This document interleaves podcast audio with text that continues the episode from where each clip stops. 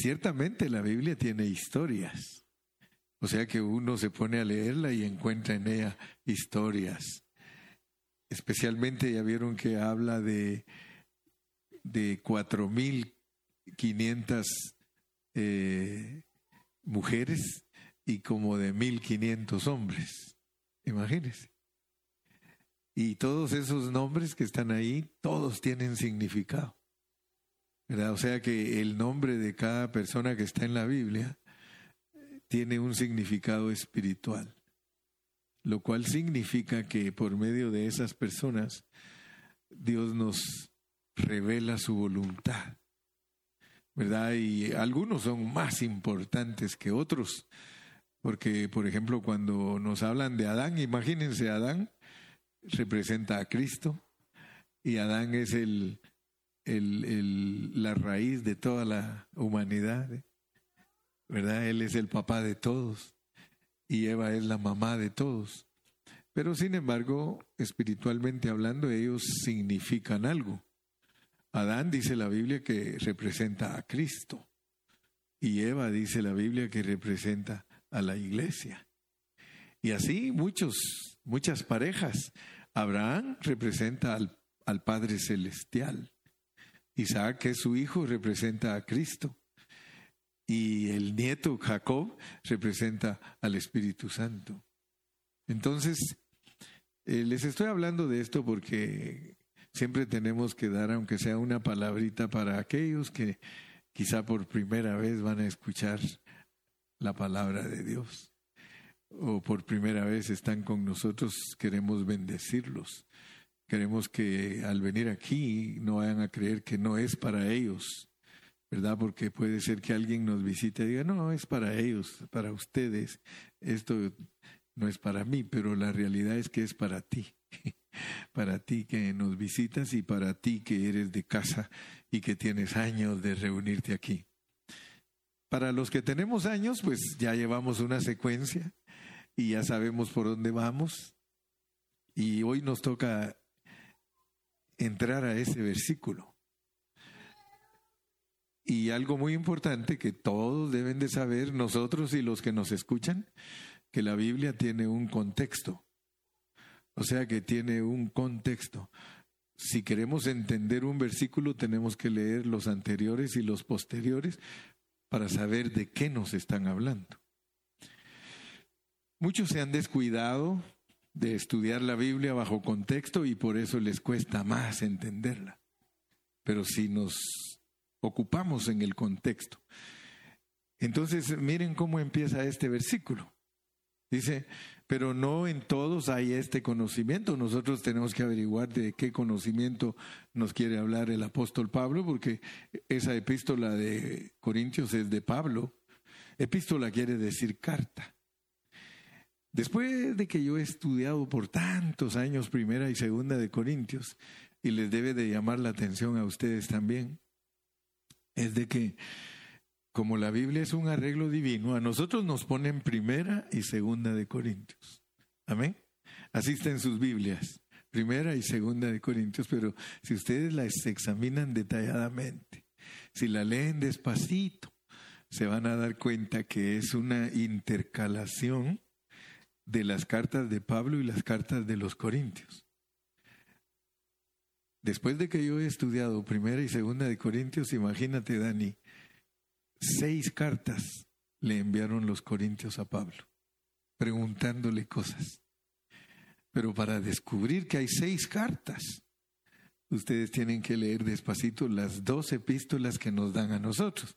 A nosotros nos dicen primera y segunda de Corintios, pero la realidad es que cuando uno estudia los manuscritos originales y, todo lo que eh, escribieron los contemporáneos y todo, uno encuentra que escribieron carta A, carta B, carta C, carta D, carta E y carta F.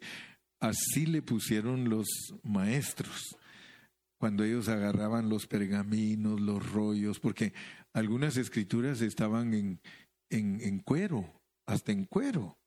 No van a creer que son escrituras encueradas, ¿verdad? Pero la realidad es que algunos escritos fueron eh, escritos con tinta es sobre cuero, otras sobre pergaminos, sobre rollos, otras en tablas.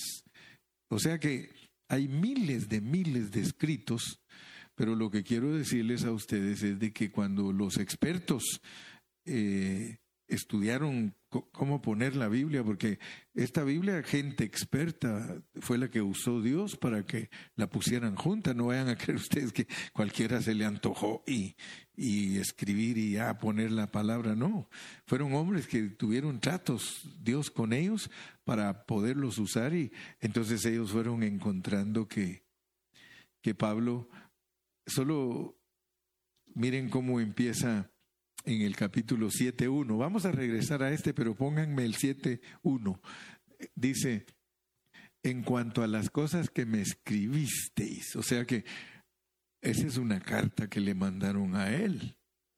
Y entonces él dice, eh, en, la, en cuanto a las cosas que me escribisteis, bueno le sería al hombre no tocar mujer. Y, y cuando uno dice, bueno, entonces, ¿qué, ¿qué le preguntarían? Que él les dijo, en cuanto a lo que me escribiste, pero no nos dice, no nos dice qué preguntas le hicieron, solo nos dice, en cuanto a lo que me escribiste, y bueno, le sería al hombre no tocar mujer, pero ya sabemos que eso no es para un casado. Porque el casado, si le dicen, hey, bueno sería que no tocaras mujer, too late. Ya, ya tengo. Eh, bueno, él está diciéndole eso a los solteros a los solteros y a los viudos. ¿Por qué decimos eso? Por el versículo 8, que es el contexto. El 8, el contexto. Dice, digo pues a los solteros y a las viudas. ¿Verdad? Pero ¿sabían ustedes que hay muchos hermanos que cuando leen la Biblia dice, bueno, ¿cómo entonces? Entonces entendiéndolo en una forma natural, si alguien le dice, ¿sabes qué? Bueno sería no tocar mujer. Va a decir, bueno, entonces, ¿cómo está el asunto? Si dice la Biblia que nos casemos, si Dios dijo que honroso sea en todos el matrimonio, y ahora Pablo me dice que no, que bueno sería no tocar mujer, tienes que leer el contexto, porque si no, no entiendes de qué te están hablando. Digo pues a los solteros y a las viudas qué bueno les fuera quedarse como yo. Él no tocó mujer. Ahora, fíjense, qué tremendo. Fíjense pues, porque la Iglesia Católica cuando interpreta la Biblia, ellos no toman en cuenta el contexto. Porque ellos, al leer que bueno le sería al hombre no tocar mujer, le dice a los curas, ustedes no van a tocar mujer porque el apóstol Pablo dice que no toquen mujer. ¿Y qué pasa con eso? Fíjese.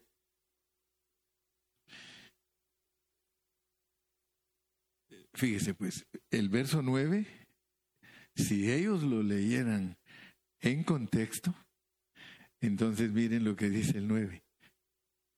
Pero si no tienen don de continencia, cásense. Fíjense pues, la mala interpretación de la Biblia hace cometer errores garrafales. Porque ponen a un cura y le dicen, mira, Pablo dice que te dediques a las cosas de Dios ¿Por qué no antes de ponerlo de cura le dicen, ¿tienes don de continencia? Él va a decir, ¿y eso qué es?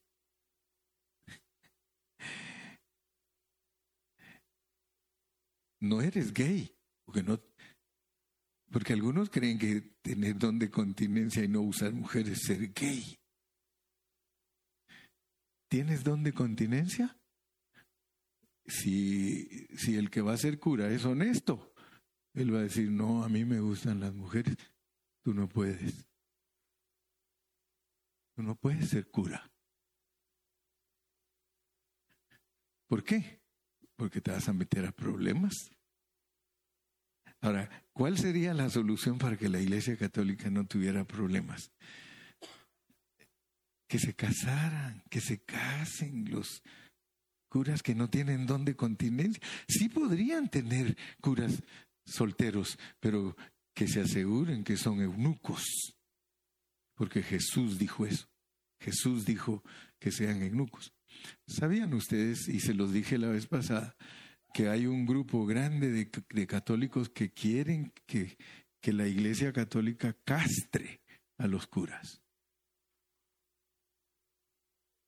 Eso es, imagínense castrar a uno que no tiene don de continencia, hermano.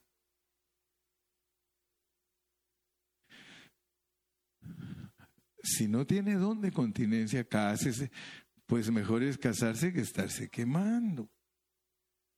Está hablando del infierno. Es un infierno para una persona que no tiene don de continencia que resulte siendo un ministro cuidando niños y mujeres. Entonces se tiene que estudiar la Biblia bajo contexto.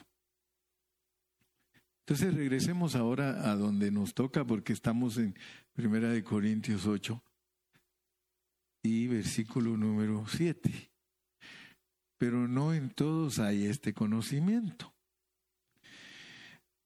Cuando uno lee la Biblia, uno puede darse cuenta en dónde hay errores de traducción.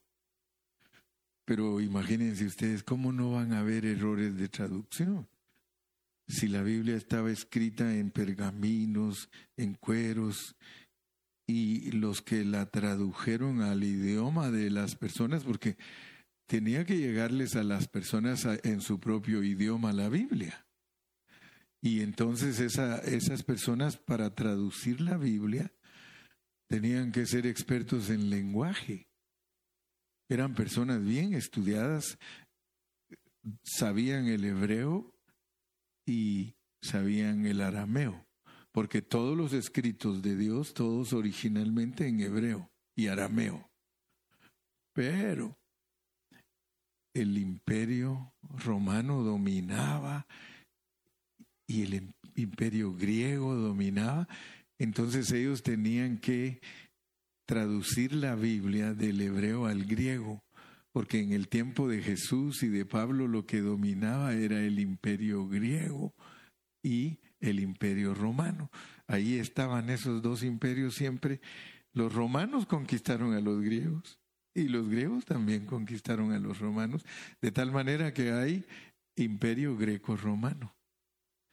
Entonces, para que nosotros entendamos la Biblia, tenemos que darnos cuenta y leerla despacito. Y ustedes le pueden encontrar los errores de interpretación y de, perdón, de, de, traducción. Miren pues, vamos a leer los versículos del 1 al 6 para ver qué es lo que Pablo quiere dar a entender en el versículo 7 porque en el 7 dice, pero no en todos, pero no en todos hay este conocimiento. En cuanto a lo sacrificaba a los ídolos, sabemos que todos tenemos conocimiento. Ustedes se van a dar cuenta que al decir en cuanto a lo sacrificado a los siglos, sabemos que todos tenemos conocimiento. Está un poquito eh, difícil de, de, digamos, este, conciliarlo con el 7. Leamos el 7 también. Vamos a ver, 1 y 7. Pero no en todos hay este conocimiento. Entonces nosotros diríamos, bueno, Pablo, no que todos saben, pues. ¿No que todos saben? Entonces fíjense cómo sería mejor y se entendería más la Biblia si los traductores ahí hubieran puesto. Sería bueno. vamos al uno, al uno, al uno. En cuanto a los, en cuanto a los sacrificados a los ídolos, sería bueno que todos tuvieran ese conocimiento. Porque entonces miren cómo entenderíamos el 7. Pasémonos al 7. Pero no en todos hay este conocimiento. ¿Verdad que si en el 1 dijera, espero que todos tuviéramos este conocimiento, entonces bien fácil se entendería, miren, pero no en todos hay ese conocimiento, porque esa era la verdad, que no en todos había ese conocimiento. ¿Cuál? Regresen al versículo número uno y vamos a leer el contexto para ver qué significa que no en todos hay ese conocimiento. En cuanto a lo sacrificado a los ídolos, sabemos que todos tenemos conocimiento. El conocimiento envanece, pero el amor edifica. Dos. Y si alguno se imagina que sabe algo, aún no sabe nada como debe saberlo. Parecieran trabalenguas. Pero si alguno ama a Dios, es conocido por él. Acerca pues de las viandas que se sacrifican a los ídolos, todos deberían de saber, miren pues, todos deberían de saber que un ídolo nada es en el mundo. Todos deberían de saber que un ídolo nada es en el mundo. ¿Por qué? Porque solo hay un Dios. Vamos bien, ¿eh? Porque solo hay un Dios. Cinco. Pues aunque haya algunos que se llamen dioses, acuérdense que Pablo está hablando con los griegos. Los griegos tenían dioses para todo, para todo, y tenían señores para todo. Ustedes leen la cultura griega, la historia griega, para todo ellos tenían un dios. Así como los mayas, los aztecas, para todo tenían un dios. El dios de la lluvia, el dios del maíz, el dios del frijol, el dios... Para todo. O sea que eso no es nuevo, ni solo la cultura griega lo tiene. Los aztecas, los mayas, los pipiles, los incas, todos eran politeístas. Creían en un montón de dioses. Los egipcios creían en un montón de dioses. Así que Pablo les está diciendo, pues aunque haya algunos que se llamen dioses, porque ustedes en su cultura les llaman dioses, sea en el cielo, porque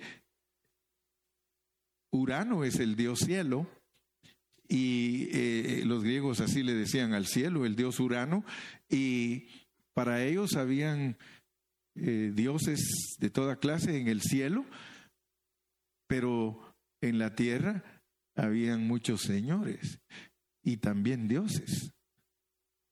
Cuando uno estudia la historia del imperio griego, del imperio romano, todos esos emperadores para ellos eran sus dioses. Entonces imagínense ustedes que esas personas tenían sus dioses, por ejemplo, sus sus emperadores eran dioses, Alejandro el Grande. Entonces, ellos tenían a esa gente endiosada, a sus emperadores, al grado que si les nacía un hijito, era otro diosito. Y por eso ellos tenían su... Solo miren cómo suena la palabra buenas nuevas. Buenas nuevas quiere decir evangelio. Y el Evangelio es una palabra que Pablo usó y ustedes lo leen en Romanos, él dijo que Dios va a juzgar a todas las personas conforme a su Evangelio. Porque Evangelios son buenas nuevas. Y en griego se escribe Evangelión. Evangelión. Entonces, lo que estoy explicando ahorita es porque tenemos que entender el trasfondo de la manera en que escribe Pablo para saber cómo lo vamos a aplicar a nosotros, a nuestra vida espiritual. Entonces, señores y dioses, ahora yo les decía la vez pasada, muchos dicen, Jesús no era político, Pablo no era político.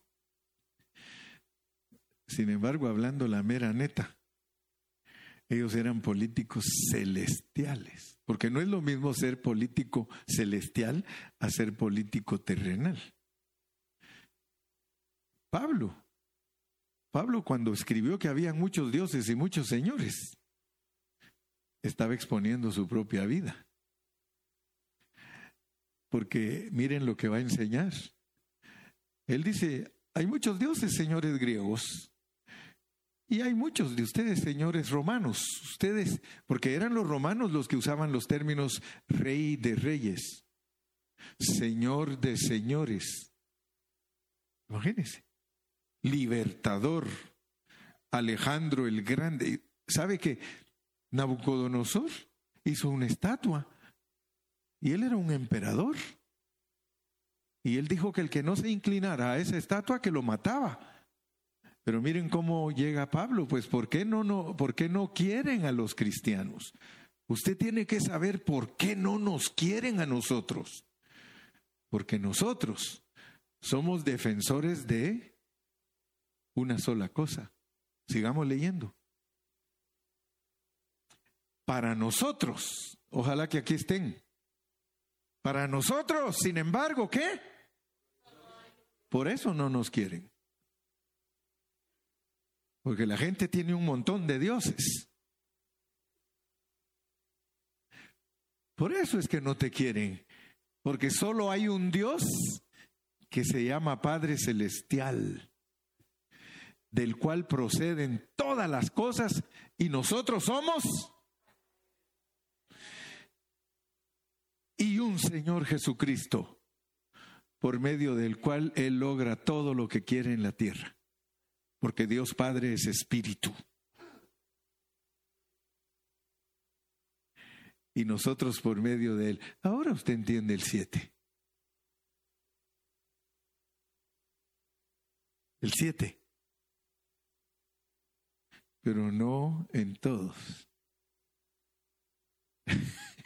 Hay ese conocimiento. Pero no en todos hay este conocimiento. Nosotros tenemos que averiguar qué nos quiere enseñar Dios a nosotros por medio de las circunstancias que le estaban pasando a Cristo, al apóstol Pablo, a Abraham, a Isaac, a Jacob, a Judas, hasta todos los personajes negativos. Nosotros tenemos que estudiar en la Biblia ¿Por qué Dios puso todas estas cosas? ¿Y qué es lo que quiere enseñarnos a nosotros? Porque si no, la Biblia es un libro de historia de gente que existió y lo que les pasó a ellos. ¿Y a nosotros qué? ¿Usted cree que nosotros no tenemos dioses? La Biblia dice que nosotros tenemos dioses, para algunos su dios es el vientre comer y comer y comer y comer. Para otros su Dios es el dinero. Para otros su Dios es su carro. Para otros su Dios es su familia. Para otros su Dios es hablar malas palabras, porque solo eso hacen. Es que el Dios de uno es todo lo que uno hace. Por eso a nosotros nos critican. Nosotros siempre Jesús, Jesús, Cristo, que no te cansas de ese Cristo y de ese Jesús. Pues fíjate que no. Porque nosotros, para nosotros solo hay un Dios.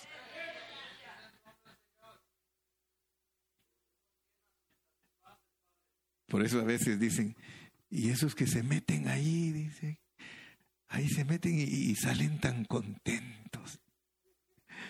Sí, porque a veces entran trompudos y salen sonrientes porque Dios los bendijo, porque Dios les habló. Dele palmas al Señor, hermano.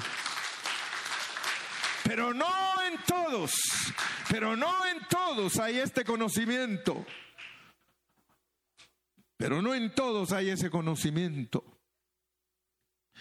Fíjense que para enseñarnos Dios algo a nosotros, Él nos cuenta la historia de los griegos, de los corintios griegos, y que le preguntaron al apóstol que si podían comer comida sacrificada a los ídolos.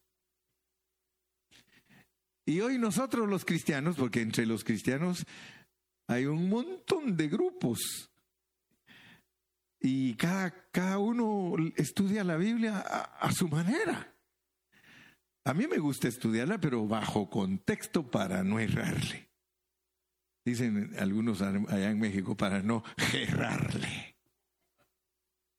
A mí me gusta estudiar bajo contexto para no errar, hermano. Y yo sé que hay 1500 grupos que estudian la Biblia, pero si no la estudian bajo contexto, se van a alejar de la verdad. Queremos saber, yo quiero saber qué significa eso para mí. A mí no me importa qué significa para aquel, ni para aquel, ni para aquel. Quiero saber qué significa para mí. Ahora, a nosotros los pastores nos critican. Porque dice, ah, es que esos pastores dicen lo que les da la gana. No, señor. Los que me conocen a mí saben que yo no digo lo que me da la gana. Todo el tiempo que usted ha venido aquí, yo le pongo la Biblia enfrente. Yo no me pongo a contarle los problemas de mi mujer y yo y de mi suegra y el suegro. No, hermano, o contarle chistes. No, hermano. Cuando usted viene aquí, usted viene a alimentarse de la palabra de Dios. Pero no en todos hay este conocimiento. Y todo lo que Pablo les enseña para mostrarles que hay un solo Dios y que ellos deberían de entender cuando Él les habla, pero ellos no entendían. Y por eso Él tenía que estarles explicando y explicando y explicándole. Pero no en todos hay este conocimiento. ¿Cuál conocimiento de que hay un solo Dios? Entonces, esto que Él les está diciendo aquí, Él se los había enseñado. Ya lo había enseñado. ¿Se recuerdan ustedes de Hechos 15? que a todos los gentiles, o sea, los que no somos judíos, solo se nos deben de pedir cuatro cosas.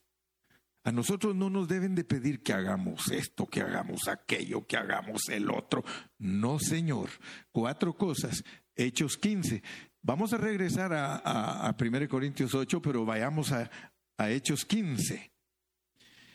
Y en Hechos 15 se nos dice lo que se nos debe de pedir a los gentiles. Gentil es alguien que no es judío.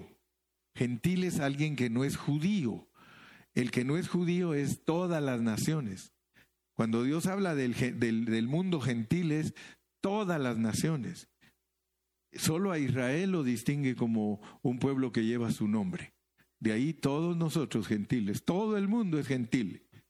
Pero Cristo no murió solo por los judíos. Él murió también por los gentiles. Pero no en todos, ah, bueno, yo dije Hechos 15, Hechos 15, 29, es que no había dado el versículo, por eso mi técnico estaba esperando. Mire lo que, lo que pide Dios solo, ah, lo, lo que solo pide Dios a los gentiles cuando alguien se convierte a Cristo, porque estamos hablando de gente convertida a Cristo. El que no se convierte a Cristo sigue como gentil y como gentil lo va a juzgar Dios. Al judío lo va a juzgar como judío. Al cristiano lo va a juzgar como cristiano. Y al gentil lo va a juzgar como gentil. Mundo, iglesia, Israel. Tranquilos, esas son las tres clases de gente con las cuales Dios trata. Pero esto es para nosotros, los gentiles, que os abstengáis de lo sacrificado a los ídolos. O sea que cuando la iglesia se fundó, dijo a los gentiles, pídanle solo estas cuatro cosas, que se abstengan de comer cosas sacrificadas a los ídolos, que no coman sangre, no morcía, que no coman animal ahogado, no maten a los pollos ahogándolos, sino y que salga toda la sangre. Gracias a Dios que Estados Unidos es así mata aquí a todos los, los la carne que nos comemos, a los pollos, a todos les quitan el pescuezo y los cuelgan, que les caiga toda la sangre. A los, a los toros, las vacas, todos, les quitan la cabeza también y a colgarlas a que salga toda la sangre. Porque este es un país que está sobre las bases cristianas sobre la Biblia. Este país se fundó sobre la Biblia. Entonces que os abstengáis de los sacrificados a ídolos, de sangre, de abogado y de fornicación. Y de fornicación. O sea que por eso uno se tiene que casar para tener su esposa y no fornicar.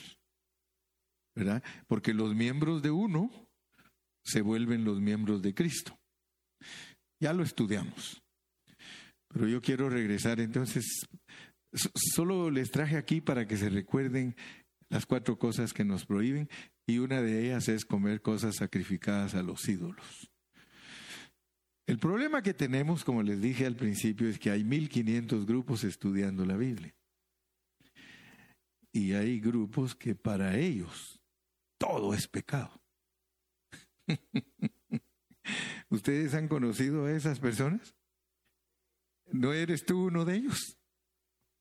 ¿No eres tú uno de los que para ti todo es pecado? Vamos pues a Primera de Corintios, capítulo 8 y versículo 7. Pero no en todos hay este conocimiento. Fíjense lo que Dios quiere que nosotros entendamos respecto a los ídolos. Nosotros sabemos que hay muchos ídolos.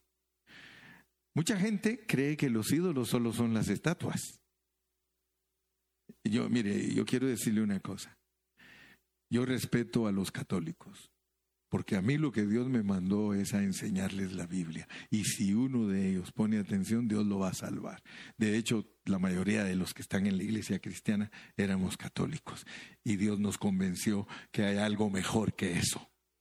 Pero respetamos, pero respetamos porque solo Dios le puede abrir el entendimiento a una persona. Solo Dios, si tiene misericordia de esa persona, porque vimos lo que dice el versículo, ¿cuál fue el 3, verdad? Miren el 3. Sí, como dice el 8.3.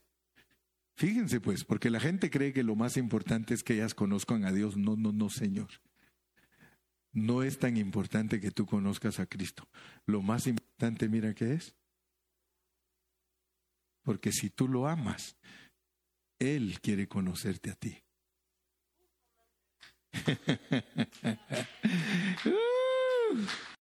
praise the Lord. ¿Te das cuenta, Daisy? Tú amas a Dios, Dios te conoce. Isn't, isn't that important to know Christ? It's more important that God know you. Más importante. Mire, que nosotros podemos decir, yo conozco a Biden. ¿Y qué? yo conozco a Trump, decían algunos. Eh, ahora la cuestión es, ¿te conoce él a ti? Entonces eres un pobre pelado. Pero si pero si Él te conoce, hermano. Ah, qué palancona las que te, las que ¿Quieres palanca? ¿Quieres palanca? Mira, mira una línea y esa línea está cargada de revelación, pero si alguno ama a Dios, es conocido por Él. Tell him, I love you, Lord.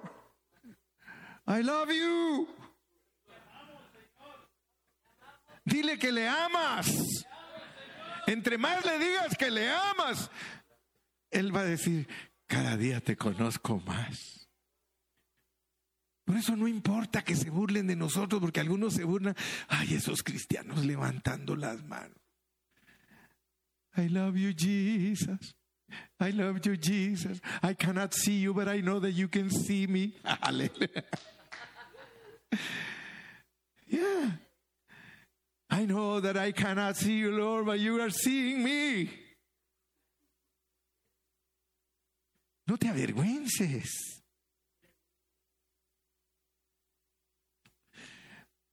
Vamos otra vez. Pero no en todos hay este conocimiento. Siete. Pero no en todos hay este conocimiento. ¿Por qué? ¿Por qué? ¿Por qué Pablo les dice a los corintios, pero no en todos hay este conocimiento? Porque yo me les quedo viendo a ustedes, corintios. Y ustedes están habituados a los ídolos. ¿Qué es estar habituado a los ídolos? Acostumbrados a los ídolos.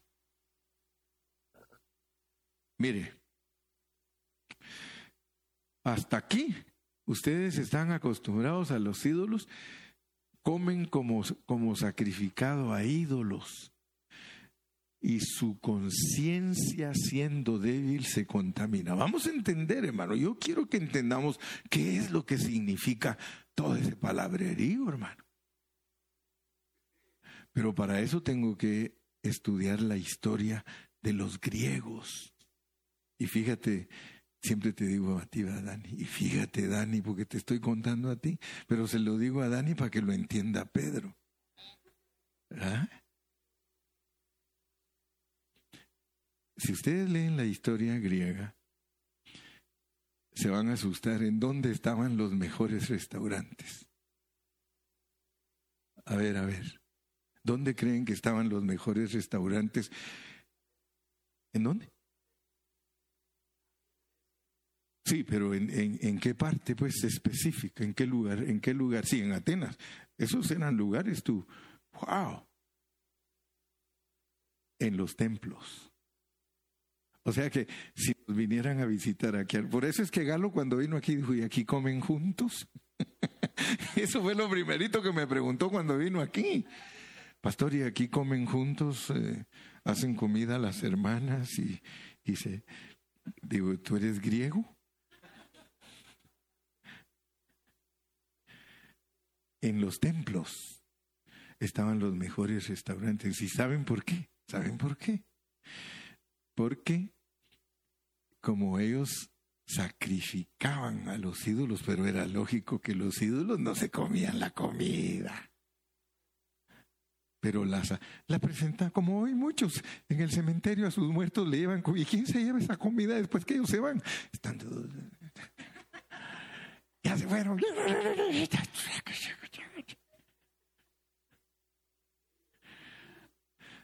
Pues en los templos por una razón, por una razón. Todas las religiones que sacrifican animales a sus dioses, los escogen. No tienen que tener ningún defecto. Entonces solo imagínense qué clase de carne y qué clase de comida se podía ir a comer a esos templos. Y lo más tremendo, lo más tremendo, que era bien barato. Porque la gente pobre era la que más iba a esos templos, pero el que sabía que eran carnes selectas se, se perdía ahí entre todos los pobres, como me acuerdo yo que hacía un, un hermano en Cristo de aquí de Ontario, ya partió con el Señor. Ese hermano tenía mucho dinero, eh, gringo, gringo. Él tenía mucho dinero, vivía aquí en Ontario, tenía muchas propiedades, apartamentos y todo. ¿Y saben qué hacía ese hermano? Venía a comer aquí con los homeless. Pero no vayan a que creer que venía aquí porque quería sentirse de compasión de, en compasión de los homeless. No, venía a comer porque era. Pero él aquí venía a comer, regalado. Pues los templos griegos eran los mejores restaurantes, había carne selecta. De hecho, ustedes van a leer ahí mismo en el contexto que dice que cuando fueran a las amas de casa a la carnicería, que no anduvieran preguntando si, si esa carne había sido sacrificada, sino que sencillamente la compraran sin averiguar y que oraran por ella y que estaba santificada, porque los ídolos no son nada. Pero no en todos hay ese conocimiento. Entonces estos se iban a comer y al estar comiendo ahí, porque ¿quiénes creen ustedes que se los llevaban a comer y después se les contaminaba la conciencia? ¿Quiénes creen ustedes que se llevaban a esos hermanos a comer a esos templos? Los hermanos que habían escuchado a Pablo y que decían, nosotros somos fuertes, nosotros sabemos que hay un solo Dios. Y por eso dice que ellos envanecían. El conocimiento envanece. Porque, hermano, el conocimiento envanece. Yo no sé cuántos de ustedes saben que hay cosas que para ustedes no son pecado y para mí sí son. Y hay cosas que para mí no son pecado y posiblemente para ustedes son. Entonces, hermano, los hermanos que se creían fuertes, porque a ellos es a los que les está hablando. Ustedes, si seguimos leyendo, van a ver que, qué tremendo. Si bien la vianda no nos hace más aceptos ante Dios, pues ni porque comamos seremos más, ni porque no comamos seremos menos. Espérese ahí en ese, espérese ahí un ratito.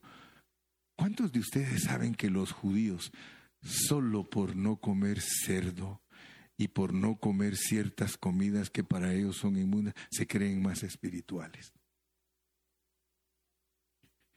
¿Será que a usted, mi hermano, si yo le doy un sanguchote con una pierna de cerdo, ¿será que usted al comérsela ya deja de ser espiritual? Pero esos eran los pensamientos de las personas ahí. Y dice, si bien la vianda no nos hace más aceptos, ¿por qué? Porque Jesús dijo que no es lo que entra lo que contamina al hombre, sino lo que sale del hombre, los malos pensamientos, los adulterios, las fornicaciones, las faltas de amor hacia las personas, eh, el ser ladrón, el ser eh, mal hablado, eso es lo que contamina. Versículo 9. Pero mirad, fíjense ahora la lección que nos quiere dar, hermano. Wow. Pero mirad que esa libertad vuestra, el que sabe, el que sabe, no venga a ser tropezadero para los débiles. Nos está enseñando una lección de no comer cosas sacrificadas a los ídolos, pero resulta que ahora nos quiere hacer entender algo que es superior. Porque ahora viene la lección para nosotros. Pero mirad que esta libertad vuestra no venga a ser tropezadero para los débiles. Regresemos al 1 y vamos a seguir en el 10. Regresemos. Porque si en el 1, al 1, 8.1, en cuanto a lo sacrificado a los ídolos, vamos a decir, sabemos porque así está escrito, pero ya les expliqué cómo sería mejor. Sabemos que todos tenemos conocimiento, pero ¿qué hace el conocimiento con nosotros? Ok, entonces pues la lección para nosotros. En cuanto más usted crece en el conocimiento de Dios, más se envanece. Ahora usted va a entender a Pablo porque cuando él llega a un lugar y dice, yo vengo a visitarlos, pero yo no sé nada. Yo no sé nada. Lo único que les puedo decir es, Cristo, Cristo, Cristo. Cristo es bueno, Cristo es maravilloso. Quiero hablarles del Cristo crucificado. Mire, hermano, tengamos cuidado porque eh, los cristianos se distinguen que saben mucho. Y cuando saben mucho, no tienen amor y no respetan a nadie y se creen la mamá de Tarzán, se creen la mamá de los pollitos.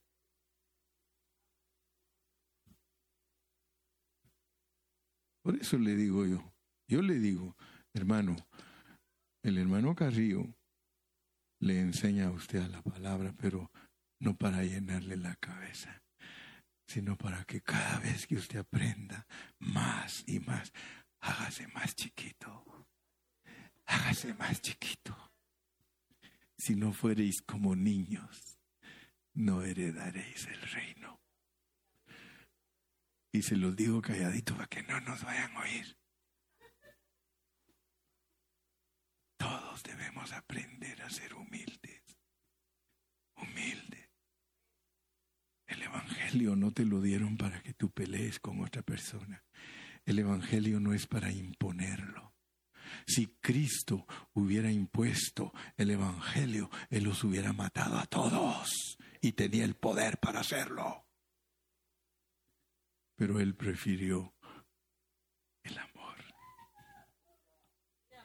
El amor. El amor edifica. Yo prefiero que me digan que soy un tonto y no que uno que sabe de todo y no ama. I'd rather be. I want to be Lelo. Yeah. Yo no quiero que, que digan, ay, el hermano Carrillo, ¿cómo sabe? Quiero que alguien que me conozca vea en mí a Cristo. Que cuando yo lo saludo le digo, Dios lo bendiga, Dios lo guarde. Y muchas personas ni siquiera saben quién es uno. Pero como yo lo amo, Él sí sabe quién soy yo. Es lo que te debe de interesar, que Él sepa quién eres tú. Yo no estoy aquí para que ustedes sepan quién soy yo. Me libre Dios, hermano. Yo estoy aquí para que nos conozca Dios a nosotros. Regresemos al 8.10, porque ya voy a terminar, ya ahorita los dejo irse a su casa y así se duermen tranquilitos. Duermen a pierna suelta. Porque si alguno te ve a ti, que tienes conocimiento, vamos a ver, pues, el que, el que se cree mucho, que dice, yo sé que los ídolos no son nada y yo puedo comer toda esta comida porque los ídolos no son nada, solo hay un Dios. Y te ven comiendo ahí. Tú tienes conocimiento. Ahí estás sentado a la mesa en un lugar de ídolos. Pero resulta que va pasando un hermanito que es débil, va pasando por ahí y te mira. Y mayormente si te mira con tu invitado porque te llevaste a uno que crees que ya está saliendo de ser débil. Ya lo invitas a hacer cosas que tú crees que no es débil, es hermano. Pero pasa uno de esos que... Por eso yo les digo a muchos hermanos, no pongan en Facebook sus sinvergüenzas, porque hay gente débil que nos está viendo. Si tanta es la gana de hacer tus cochinas, quítalas del Facebook para no ser tropiezo. Porque aquí esa es la lección para nosotros. Ay, hermano Carrillo, yo creo que el arbolito no es pecado. Y tú lo abre con el Facebook a todo el mundo y hay un montón de cristianos que creen que no hay que poner arbolito. Para ellos es pecado poner arbolito. Mira, yo no estoy jugando, yo te estoy enseñando bien la Biblia. Si tú desplegas tu arbolito en el Facebook y no te importa lo que diga la gente, no estás en amor. El conocimiento envanece, pero el amor edifica. Sigamos leyendo, verso 11. Y por el conocimiento tuyo se perderá el hermano débil. No se va a perder de irse al infierno se va a perder la bendición de disfrutar a Cristo. Y por él murió Cristo. 12. De esta manera, pues, pecando contra los hermanos, que ojalá que Dios te hable, hermano. Ojalá que Dios te hable por medio de este mensaje, pecando contra los hermanos e hiriendo su débil conciencia, contra Cristo pecáis. Así que no te me creas tanto que porque tienes conocimiento y para ti eh, eh, tú eres muy fuerte en muchas cosas. Momento, si tú no amas a los hermanos al grado de que te envaneces, estás pecando contra Cristo. Yo creo que ya solo uno queda. Fíjate pues, terminemos nuestra lección bien. Por lo cual, si el arbolito es a mi hermano ocasión de caer, no tendré arbolito jamás.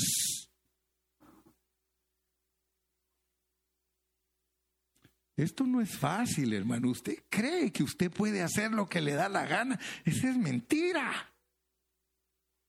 El cristiano que se sujeta a Dios es un cristiano que respeta a todos. No te pelees nunca. Yo no me peleo con ninguno. ¿Sabes qué hago? Le enseño. Si quiere aprender, aprende. Y si no quiere aprender, sáquese. Pero tú enseña. Y a veces se enseña más con tu testimonio que con lo que dices.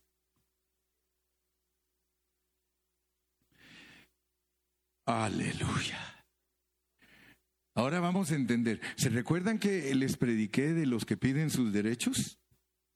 Van a ir entendiendo más es renunciar a nuestra libertad, renunciar a nuestros derechos, renunciar. Miren cómo empieza el 9.1 para el mensaje del domingo, pues. ¿Cómo empieza el 9.1? Para que nos preparemos para el domingo. No soy apóstol. No soy libre. No soy libre. No he visto a Jesús porque él se encontró con Jesús. Pablo tuvo un encuentro personal con Jesús y resucitado. A él no se le, a él no se le apareció el Señor Jesús cuando estaba vivo aquí en la tierra hasta que resucitó.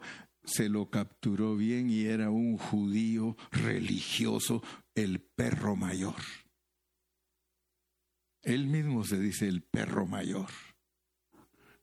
¿No soy libre? No he visto a Jesús, el, Señor nuestro, ¿no sois vosotros mi obra en el Señor? Quiero decirles, y con esto voy a terminar ahorita. Si el hermano Carrillo quiere ser un siervo de Dios, ahí se acuerda, se lo digo a Juan, ¿para qué? Si el hermano Carrillo quiere ser un siervo amado por Dios, debe renunciar a todos sus derechos. Por eso tú te voy a decir algo. Puedes hacer conmigo lo que te dé la gana. Dios siempre me va a cuidar.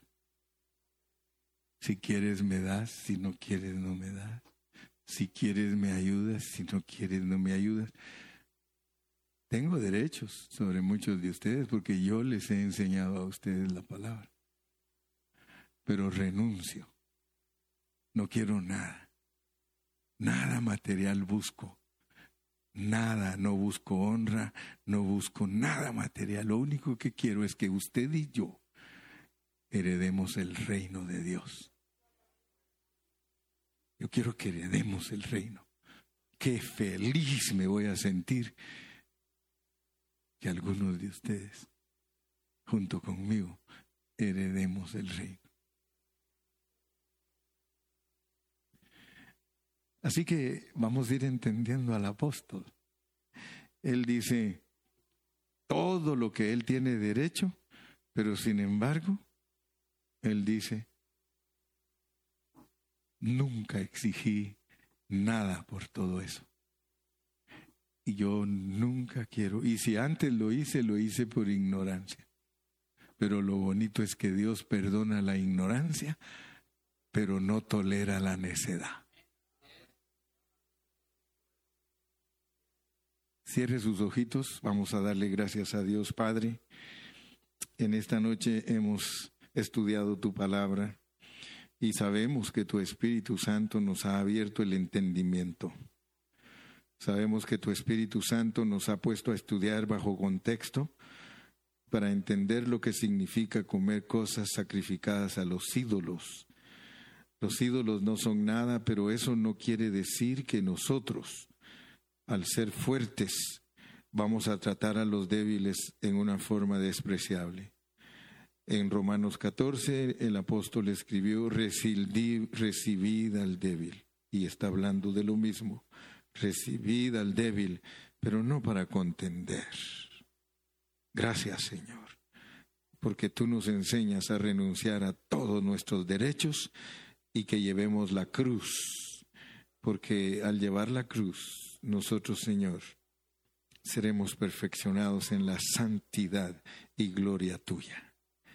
Bendice a mis hermanos, llévalos con paz y bendición a sus hogares y permítenos regresar el domingo para seguir estudiando tu palabra. En el nombre de Jesús todos decimos.